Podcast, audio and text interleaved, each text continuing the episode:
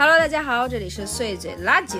碎嘴辣酒，辞了。这么点事儿还破音呢？对，本来说这周都保持那种高雅的气质，没想到呲了。今天咱们想来聊的一个话题，就是说在现在一个非常艰难的哈，这么生生存也很困难的这样的一个环境里面，你为什么还想生孩子？感觉是一个。一个一个无法说服自己，这个就今天我们就想聊这么个话题哈，因为我们俩呢，显然还是说想要孩子的。对我们俩之前虽然也犹豫过，但是最后呢，还是觉得应该要一个。对对对，要要。你看，特特意强调这个一个，对，一次要一个，对对，这个就是我们俩还是想要小孩的。然后这个其实也是在现在这个环境里面，好像大家真的是不怎么想要小孩哈。对。然后所以说呢，显得我们呢都有那么一些突兀。对，那天我还听单位的两个姐姐在那聊呢。说这现在的这个新兴人类，他们还生孩子吗？对，这我觉得首先“新新人类”这个词儿好久没听到。对对对，具体他们聊的是多新的新新人类，我也不太清楚啊。反正好像他们那代就是将近四十或者四十出头的人，总感觉现在的年轻人是不是不生孩子了？对，就是咱们呢，可能四十出头就管咱们还能叫年轻人吗？咱们可比四四十出头那小不了多少。是比咱们再小点的呗。对对对，就是我们这代确实，我们身边其实生孩子的也不是说那么的。反正大家都不是说特小岁数才就生了哈，对对对。所以今天呢，我们就来聊一聊这个事儿，就是我们俩还是有我们想要生孩子的理由的。对。然后我们俩各自也有不同的理由，也跟大家分享分享吧。我们你的理由是什么呢？我的理由就是，我觉得我是首先我是完全没有说就是婚姻结婚就必须得生孩子哈，或者说是就必须好像这个东西没有它就是一个缺陷，这个缺憾这个我是完全没有这个想法的。嗯，然后我是觉得，因为我是在每一段人生里面，我其实都是非常看重体验的。就是比如说我做学生的时候，其实我也很希望能够体验做一个好学生的感觉，或者比如说成绩特别好的努力学习的感觉。这个也是我当时也其实也确实也最后体验了一下。后来也体验坏学生的生活了。我就前面一直在体验坏学生的生活，然后呢，但是我我也会想说。呃，我觉得可能到后来我就会有一种说，哎，那我要好好学学，看看能怎么样呢？这我觉得是我整个高三的心态。我我就在每一个人生阶段，其实我都很看重体验。然后所以说，我觉得我是也很希望自己能够有怀孕生孩子的这个体验。嗯，就比如，其实你看，我们这一次怀孕了，我觉得这个怀孕的整个过程，哈，虽然说胎停了啊，但是这个怀孕的整个过程，我还是非常非常满足的。对，因为它对我来说是一个全新的体验。其实你知道，就是很多人，我我也跟我身边的朋友聊过这个话题哈，就是很多女孩其实她们是，比如想象曾经备孕的时候，想象生孩子这件事情，其实脑中的画面都是说怀里抱着一个孩子。或者家里多了一个孩子，或者直接肚子特大了。对对对，但是你知道，我从咱们开始备孕以后，我脑中一直我特别期待的画面就是尿出那颗验孕棒儿，我就特别期待这个画面。关键是作为一个不是那么容易怀孕的，尿了太多根儿了。对我之前就想说。这棒儿它真能尿出那个吗？我觉得这个就不太可能，因为我每次每次我就你这买的一批呀，整体就有质量问题，就尿不出来，不是我的尿有问题，它就尿不出来。所以你知道，就是以至于啊，就是我在测当时就是那个新冠大家都阳了的时候，嗯，我当时都有一点觉得说我应该不会有这第二道杠儿。就是，毕竟这第二道杠我也是从来没见过，就是已经应激反应了。对，我就觉得它就应该是一道杠。都只有一道杠。对，所有的试纸我应该都是那么一个阴性的体质。对，对，就是我本身就可能备孕的时候，我期待的画面其实就是我在脑中想过无数次啊，我怀我测尿出这根验孕棒的时候，我应该是什么样的心情？我告诉你的时候，应该是一个什么样的心情？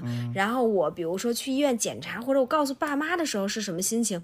这。这一切的画面我都特别期待，然后我也很期待，就是怀孕以后身体的变化呀，每一步。你就像咱们俩怀孕以后，我其实比如我觉得可能很少有人会说去看三天它应该会长成什么样，嗯五天它应该会长成什么样。我就简直是因为我非常非常期待这个体验，所以就是比如说现在就胎停以后呢，我其实有一部分失落也是在于我这个体验它戛然而止，你知道吧？对，就是我后面的东西我就体验不到了。这个其实我觉得可能我也有这部分的失，这部分的遗憾。然后，呃，我就觉得，嗯因为我有过了这个体验，所以其实我我到现在，比如说你说对于怀孕这个事儿，我现在就有有一部分的这个满足了。你你你懂吗？就是因为那个体验，可能因为至少那段时间你是有一个比较完整而且比较真实的体验，是我就有这个体验，每一天都记得什么样。对我真的是我每一天都记得，包括那个身体上的那个非常就是不舒服的感觉，我也是铭记于心。就那个体验对我来说很真实了，我就也为之很满足。嗯，然后我对于怀孕这件事情，其实我就特别之前期待的，除了说这一部分的体验哈，我还很期待，比如肚子一个月一个月的变大，嗯，然后越来越不舒服。我是不是有点什么毛病？越来越能吃。对对，不过你确实越来越能吃吧？对，就这个体验，我我其实也是很期待，我整个都很期待。我甚至我我我之前就是反思这个胎停以后，你知道吧，这个人生就有了很多的思考。我就思考，我发现我其实没有太想过说这个孩子出生以后这个画面。嗯，我其实你知道，我脑中没有太多这个画面，因为我更多的是觉得，哎，怀孕这个体验现在摆在这个面前，我我就只只想这个，只在想这个体验，然后期待这个体验。就活在当下了。对对对，特别当下。所以我觉得我对于生孩子这件事情，我是很期待的，就是我很希望我的人生是有这一部分，有怀孕、有做母亲的这一部分体验，这是我的一个理由对，所以我感觉你整个人不管做什么事儿，还是比较容易进去的。是，对你就是看书啊，看个什么东西啊，就是那种，还是特别享受当下的这个动作，对，这个过程是，不像我啊，就是可能想的是，哇，孩子来了以后睡不好觉了。就是他不在每一个当下。对我大概是在一年以后。真的，就所以这个就是我的我的一部分理由吧。你你说一个你的理由。我的理由，我是觉得，其实一开始我也挺恐惧的，嗯因为要牺牲一些自己的时间，嗯，牺牲一些自己的爱好，牺牲一些自己的金钱。金钱是非常重要的牺牲啊。对对对，但是我就是在，其实就是在你怀孕这段时间，嗯我就开始想，其实人生里边有一些成长嗯是必须通过一些困难的事情才能够达成的。嗯比如说，其实咱们俩经常说的啊，就是其实现在生活特别好，嗯对吧？工作也比较稳定，然后工资也还行，幸福指数也是对，极高。幸福指数比较高，想吃什么吃什么，想买什么就是别太夸张的，咬牙跺脚都能买，对吧？但是在这种环境下，你就觉得一直这么下去其实也行，嗯但是有什么事情能让你真正的，比如说更有责任心，嗯或者是更有责任感，嗯嗯比如说真正的从一个男孩变成个男人，有什么呢？嗯，想了半天，感觉也只有有一个孩子，确实是。对吧？嗯其实我后来想，这些牺牲，其实就是这些不舒服才会让你成长嘛，嗯，对吧？嗯，每天都那么舒服，其实一直都感觉没什么 没什么成长确。实是。哎，你说是不是？如果有一些人，他其实就是选择自己一直做孩子，嗯所以他选择不要孩子。你说是不是？就是选择停在这种这种，反正我的人生理论啊，我不知道别人怎么样的。我觉得人生是一个需要，它感觉像一个桶，嗯它那个桶呢有不同的水管在往里注水，比如说工作是一方面，生活是一方面。你像我这生活里边可能有健身，有弹吉他，偶尔弹弹钢琴，嗯收拾球星卡，嗯买买衣服，嗯然后看个电影儿，就这些东西。嗯有的人他可能是，比如说那些工作特成功的，为什么好多那种四十多岁还没有生孩子呢？就是他那个水管子呀，哗哗的，就是一个巨粗的水管子，对对对，一个工作的洪流，对一个工作的洪流就把那小桶都都满溢了，都溢出来了，嗯所以他其他的水管就没什么机会了，对吧？很有道理。这段也是一段高能输出，嗯，我觉得高能吗？高能 高能高能，真是不错。我觉得确实是因为可能，呃，有的人他可能生活。他被就是，我觉得我们在人的一生里面，每一个人可能都会选择不同的水管子。对，就有的人他可能选择，比如像你可能选它可能是把不同的，水管子开的大小不太一样。是，嗯我我觉得甚至可能有一些人，就是我觉得婚姻和孩子，嗯这也是不同的水管子。有的人他可能是打开婚姻的水管子，但是就不接孩子那根儿，你知道吗？我我觉得也是有可，能。比如说两个人在一块儿，嗯，他们俩每天非常幸福，两个人比，比如说都有相同的爱好，每天俩人那个一个拍照，一个当模特。这不就是咱俩吗？我举例子呢，举例子呢。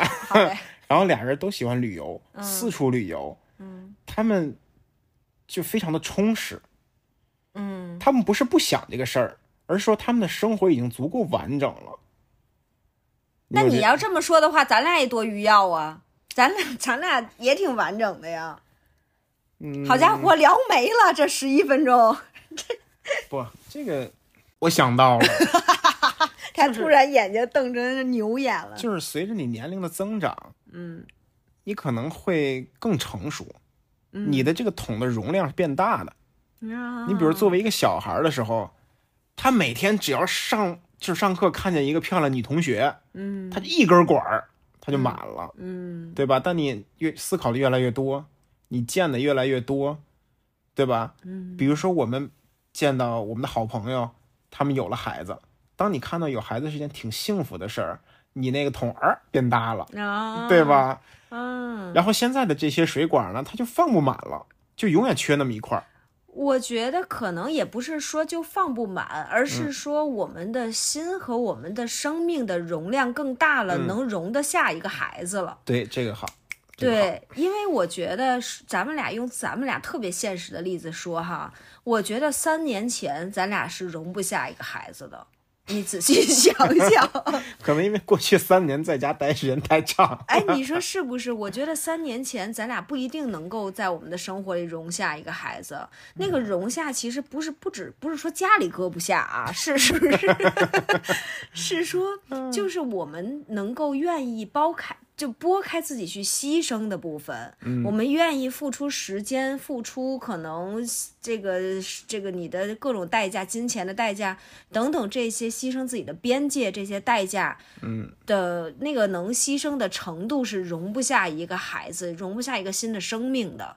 但是我们俩现在在这几年的成长里面，我觉得我们俩现在的生命是能够容下一个孩子了。嗯嗯，但是我其实觉得。我觉得我们俩会越来越能容得下，你你你觉得吗？就比如说，可能如果再过两年，能容下俩了啊？不是，我是说，比如说，哦我突然想明白这件事情，哎，就是说我们现在能不能，我给你醍醐灌了顶了，你灌了顶了，给我灌了顶了，盖了帽了。哎，真是，就是你知道，比如说，我突然明白什么叫更好的时间了，你明白吗？就是我不明白，你不明白，我给你 讲我不讲啊。明白了。你听我说，就是这事儿是这样，就是比如说现在我们生命的容容量已经让我们开了那个门，觉得说我们可能可以容下一个孩子了，我们开始尝试要一个孩子，嗯，然后但是可能就是再过几年的我们。是会这个我们的生命会越来越成长，我们的这个整个人，我们心的容量，我们的成熟的程度，我们生命的容量会变得越来越大。其实我们会给这个孩子在我们的生命里面更多更多的空间，我们能够更好更好的迎接它。嗯，所以可能真的不是说我们现在就是那个最好的时间，尽管我们觉得我们准备好了，嗯嗯嗯，可能没准真是再过一年是我们更好的时间。嗯这个就是我们走着看，然后我们才能，但是我们也没办法 exactly 知道是什么时候。嗯所以我们在这个不断的尝试、不断的准备要迎接它的过程里面，我们会慢慢等到我们那个最好的时间。嗯你看是不是这个事儿？然后我觉得我们开始尝试要孩子，那就是一个我们自己觉得我们心里的容量，我们生命的容量，我们准备好要迎接一个孩子的时间。但那个时间并不一定是我们真正 ready 的时间。对，其实也过去的一年吧，还是反反复复，有的时候还挺后悔的，说要不然再慎慎，是吧？要不再避避？对，要不然咱再，要不然出去旅个大游再说，对对吧？对，其实你这些，我觉得来回反复的时间，就是我们心里面那个，你就想我们心里面融出来那个容量啊，流出来那个空间，它真可能是不见得有多大，你知道吗所以一挤就没了。对，对，就稍微晃荡晃荡，哎，那个空间又没，好像哎没有也行，哎不想要了，就是可能是这样。但是我觉得，其实我觉得经过胎停这事儿，嗯，对我那个空间是一个巨大的挤压，你知道吗？一个巨大的震荡，因为我还身体上要受很多的苦，这家一下就给我那孩子的空间给挤没了，一下我就觉得说，哦天哪，好像不要也行。但是随着我身体逐渐的恢复，我觉得我心里边。我逐渐从那个痛苦和难难受，身体也很痛苦那个状态波那个波峰渐渐回来，我觉得我那个容量更大了，嗯，因为我觉得我经历了这么多，我还是很期待我的孩子。你说我得多想要他呀？对，你说我得多爱他呀？我愿意为他受这么多苦。嗯你说是不是？我觉得拨回来之后，我那个容量好像又更大。就这个事儿 退潮了就想，退潮了，让我更加确定说我是要欢迎他的。我在我们的生命里面留了一一个部分给他，我们很欢迎他来。我觉得这个是一个很奇妙，醍醐灌顶，醍醐灌顶了。还有没有其他的那个其他的理由？其他的理由都是一些比较俗的理由了。比如说呢？再一个就是有自己未完成的梦想，要不然压在他身上。逼自己也是没有戏一，下就老派了。要不然咱们逼逼他。对对对对，就是说逼自己下不了手，鸡娃还是可以的。咱们就全面的激吧。对对，对我这瞎说啊，我可舍不得我儿子吃苦，或者我女儿。我觉得可能是还有一个是，我们也很渴望那个身份。对，就是其实我觉得我们俩还是挺看重身份的。比如说，我觉得我们俩，呃说实话，我觉得咱俩做男女朋友的时候，真的是一个男女朋友的身份。就尤其在我老公身上极为明显哈。我们做男女朋友的时候呢，他也是没有给我买什么特别昂贵的礼物，但是一结婚之后，嘎一下那就老大方了啊，就是一下这个有一个身份的转变，我一下就不是他女朋友，我一下就是他妻子了。然后我觉得我对他也是也是这样的，我对你也是，可能从男朋友，就是你当我男朋友的时候，和你成为我的丈夫以后，我觉得你靠谱的程度也是大有不同。虽然前后可能差不了多久，就是这个身份，我觉得我们俩还是很看重这个身份的。嗯，然后，所以在我们的生命中，我觉得我也很期待我能够有一个母亲的身份。对，而且我觉得，如果没有一些特别大的变化的话，嗯，其实你的身份不怎么变，对，你变的可能是，比如说在单位的头衔儿，对吧？对。初级变中级了，也不是那么容易中变。中中级变高级了，对，就这么来回变，然后可能就是一直是儿子，一直是女儿，嗯，对吧？而且你如果没有这个变化的话，其实我觉得父母他们也渴望那种头衔的变化。是，我觉得这是父母催生的一个很重要的原因。对，被人叫一声爷爷、奶奶、姥姥、姥爷，我觉得那种幸福，真是咱给不了。咱不能叫爷爷 吧？对，要是我爸实在想要，我也可以喊他一声。对吧？我我我觉得那种身份的变化是一种特别大的喜悦。是，嗯。我觉得是，就是可能它带着一种推进感，嗯，它带着一种你的生命还在朝着一个方向在进展这样的一个感觉。对，对，我觉得可能，比如说从你从一个为什么大家会说婚礼觉得很重要，就是在那个婚礼上面，你就其实就是会有一种在众目睽睽之下，你从一个女孩儿变成一个妻子，然后你从一个男孩儿变成一个丈夫。我觉得他其实就是带着一个巨大的推进感。对，然后可能在你怀孕生生了孩子以后，然后你从一个呃妻子变成了一个母亲，这又是一个巨大的推进。这是一个你无论通过什么别的努力都没有办法达成的一种推进。对，只能生一个孩子，确实，要不然怎么变成妈妈呢？对呀、你撑死了能变成干妈。有一些体验你没有就没有，有一些身份你不是就不是，它还是很不一样的。所以说我可能这个身份的变化也是一个期待的地方。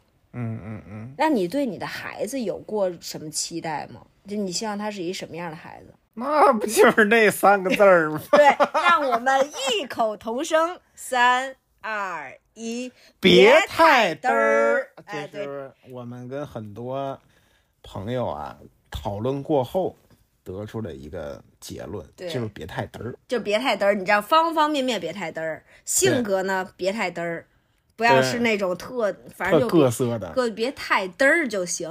对然后呢，学习呢别太嘚儿，对这个太难解释了，这个给南方的听众们。对，就大概就是说，不用特别优秀，但是也别太落后。我觉得还不是那意思，对，还有一些，就是他得反着说，他不能正着说，嗯，对吧？嗯，就是只可意会不可言传的那种感觉。反正就是一个中，就是一个中不溜儿的好孩子吧。也不是中不溜，怎么着？你还让他卓越呀他？有的好孩子也挺嘚儿啊。哦，对，那那 就是说，就是说一个非常难以描述的就是一种。气氛，对，一种气质，别太嘚儿的气氛。对吧？跟我们这个家庭能够完美的融合的一个别太嘚儿的气氛。但是我觉得咱们如果朝这个不太嘚儿的方向去培养他，他应该不会变成一特嘚儿的孩子吧？那谁知道啊？不会有孩子天生就特嘚儿的，他都是养出来的嘚儿孩子。这段我已经不确定能不能播了，反正就是这么个意思吧。就是我们俩对孩对这个小孩儿其实没有任何的幻想，嗯嗯，我们俩也深知。我还是有幻想的。你有什么幻想、啊？我孩子不能成为一个著名吉他手吗？摇滚明星，rock star 啊，对，那他还能是一个好孩子吗？那我不就是成 rock star father 了？你这就是把你卫星的梦想压在孩子身上啊！他是 rock star，我是 rock father，多好！好家伙，这听着是挺够劲儿的。这个你不觉得那样特好吗？就在台，那我儿子，你儿子都不想认你，你玩了玩了。你要在下面这么喊的话，你儿子真的是当时就要跟你断绝关系，断绝一切的关联。对，这是一个美好的愿望，哎，那你有过对你女儿的幻想吗？如果生了女儿，漂漂亮亮的。好家伙，还是有一些幻想。嗯，没有吧？其实平心静气说，还是自己的孩子怎么都好，对，确实我觉是着吧。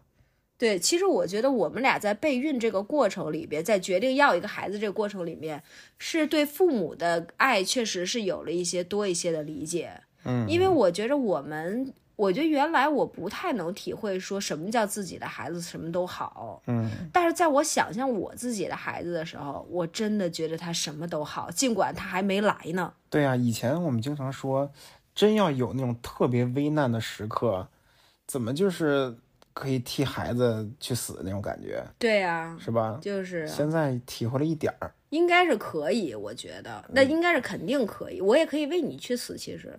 啊，真的 真的，对呀、因为如果要是你没了，我也不想自己独自寂寞的活着，这我最大的恐惧就要成真了。所以你们俩都会是我的心头心头肉的，嗯，对吧？就是可不错，感觉很安全。我看您这表情，对对对，觉得自己有两条命，有肉盾，真想给你从床上踹下去。对，我觉得这个是可能也更体会了父母的爱吧。哎，那你能不能说说，比如说对于生孩子这件事情，你有什么恐惧吗？我的时间，我的金钱，我的爱好，别，我我的头发 我是我的睡眠，我是说特别具体的恐惧，比如说我现在觉得，比如说持续的接送孩子这件事情，可能啊，对，就是一些特别具体的事儿，可能比如持续接送孩子，我会觉得真的很难很难做到，对，太痛苦了。想想你的父母曾经连续五年每天早上五点起床，六点送你上学，不可思议，不可思议。太不可思议，真的不。哎，然后还有一些，比如说我还恐惧的啊，嗯就是比如他一直跟你说话，就是不不是说他不能一直说话哈、这个我现在这空间已经很大了，朋友们，你们不要误会我啊，嗯就是可能是我会比较恐惧，是你完全没有一个休息的时候。嗯嗯嗯对，因为他晚上也不让你睡觉，白天还一直跟你说话。嗯，有点像《老友记》里边菲比他弟弟，对呀三个孩子，对，我已经三天没睡觉了。对，就是会，我就会对这个会稍微有一点，因为咱们俩还是挺喜欢清静的人。嗯嗯嗯，对我们俩，在家这段不明白的去看一下第一第一篇播客啊，去听一下。一个极度恐不喜欢社交的人，就可能会对这个会有一点儿。然后其次就是我比较害怕，可能七大姑八大姨或者父母太多的，就是侵犯我们的边界。嗯，这是我三个比较恐惧的地方，就是具体的事儿吧，算是。你有吗？我比较恐惧的可能就是有时候听同事聊啊，就是孩子可能对孩子没有那么多耐心。嗯对，因为很多时候你在生活里边，你没有耐心，你就可以逃跑，嗯对吧？啊，包括有时候对于父母啊，对于对于你，对于朋友，其实没有耐心，你可以暂时的逃跑。嗯，但是你说你有一孩子，你不能给赶走吧？确实，对不对？你有一个我，你也不应该给我赶走啊，对 真是。比如说今天这作业他就是不会，对对对对对，他怎么说你他都不会。在那种情况下，没有耐心应该怎么办？确实是很抓狂，我挺能理解那些辅导作业然后就崩溃了，尤其再加上我又特厌蠢，就跟有时候我教你唱歌似的，哦，对吧？怎么就不会？这节拍有什么难的？根本听不出来他给我打的两个节拍有什么不一样，就这俩有什么难的？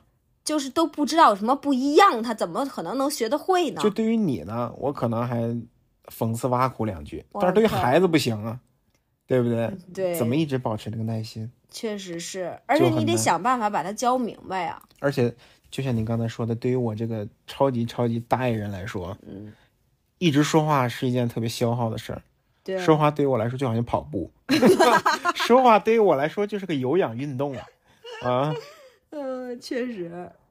对，就比如他跟我说说，哎，这录播课这个四十分钟挺累，我都惊呆了，这有什么可累的？说完以后上气不接下气，啊，我都不明白在 干什么。这有什么可？我可以，我可以一直说，我不瞒你说，我就自己录，你都能一直说。可能有一天会上传一个六个小时的播客。对，大家 注意了，就是从早说到下午那种。对，对，确实，你这也真的，你值得害怕。嗯，对，然后而且体体能上也是一个消耗，嗯。睡不好觉，还特别早起，还打篮球，嗯，还得跟他打篮球啊，啊，还得跟他打篮球，还送他上课，然后还等着，对。然后还得回来给做饭，对，还得接他，对，还得接他，然后回来还得他还得吃饭，还得做，他还得洗碗，对啊，还得洗碗，然后稍微晃一晃又该做饭了，对呀，啊，又得洗碗了。哎，对对对，一然后他弹钢琴，你跟旁边盯着，盯完了写作业，然后写完了给他判作业，我觉得要再这么聊，咱俩就快那空间没了。今然后还得哄他睡觉，然后半夜做一噩梦醒了，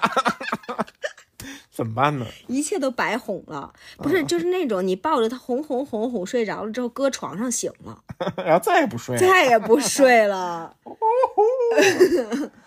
对，就是说吧，聊到这儿，实还行，挺有意思，挺好。就你不经历这些困难，你永远不知道你的潜力在哪儿，对吧？确实，他没准能把你的这个不爱说话给治好了呢。嗯，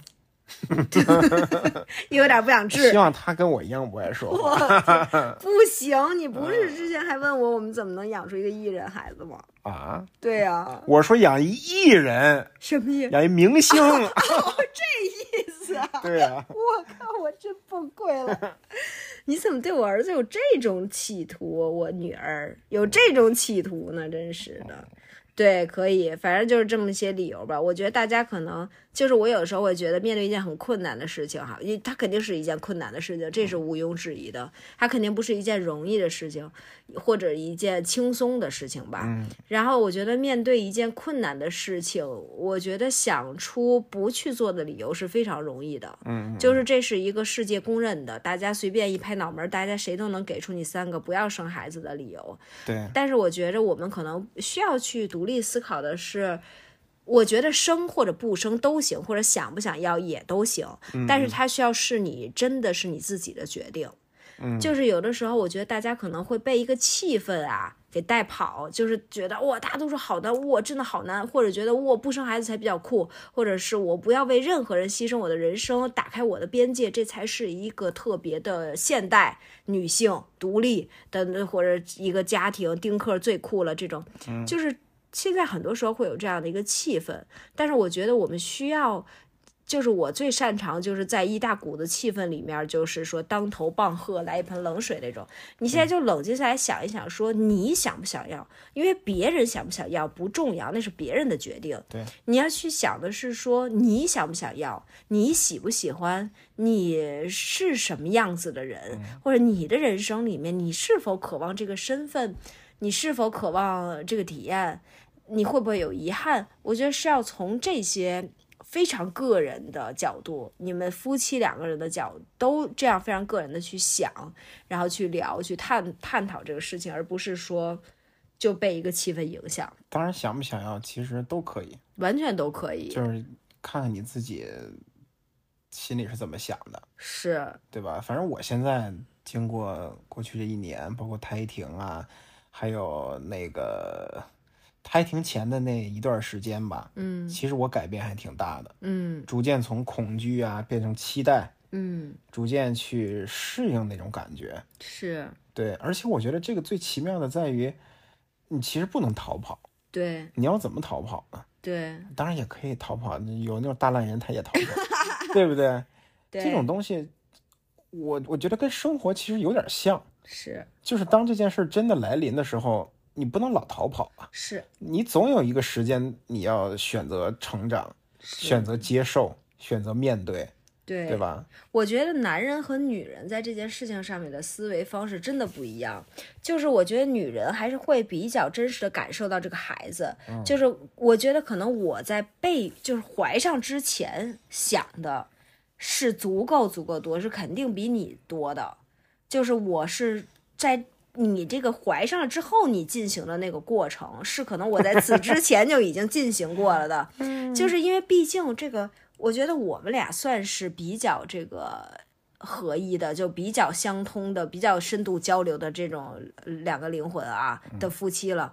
但是即便如此，我觉得你确实也不是说我们能够完全的体会对方。嗯，就是这个孩子，他比如一一旦怀孕，他就是 literally 长在我身上了。嗯所以说我是在我觉得怀上之前就已经其实想了很多这个过程，这个退缩呀、前进呢、想要又不想要的等等这些过程，其实在那之前就已经完成了。所以我在你怀孕以后，还是有一种比较奇妙的感觉，就是通过这个孩子，让咱们俩反而更贴近了，是。就是因为我要在乎你，对。我也要在乎这个孩子，对。然后这两个在乎叠加在一起的时候，你就发现是一种从未有过的关心对。和从未有过的在乎，对，那个感觉还挺奇妙的。我觉得真是这样，就是可能还是，而且我觉得两个人之间都会，嗯。就是我也会有双重的在乎，嗯，就我也会在乎这个孩子，我也同时在，我从来没有像那段时间那么担心你下班的路上被电动车撞，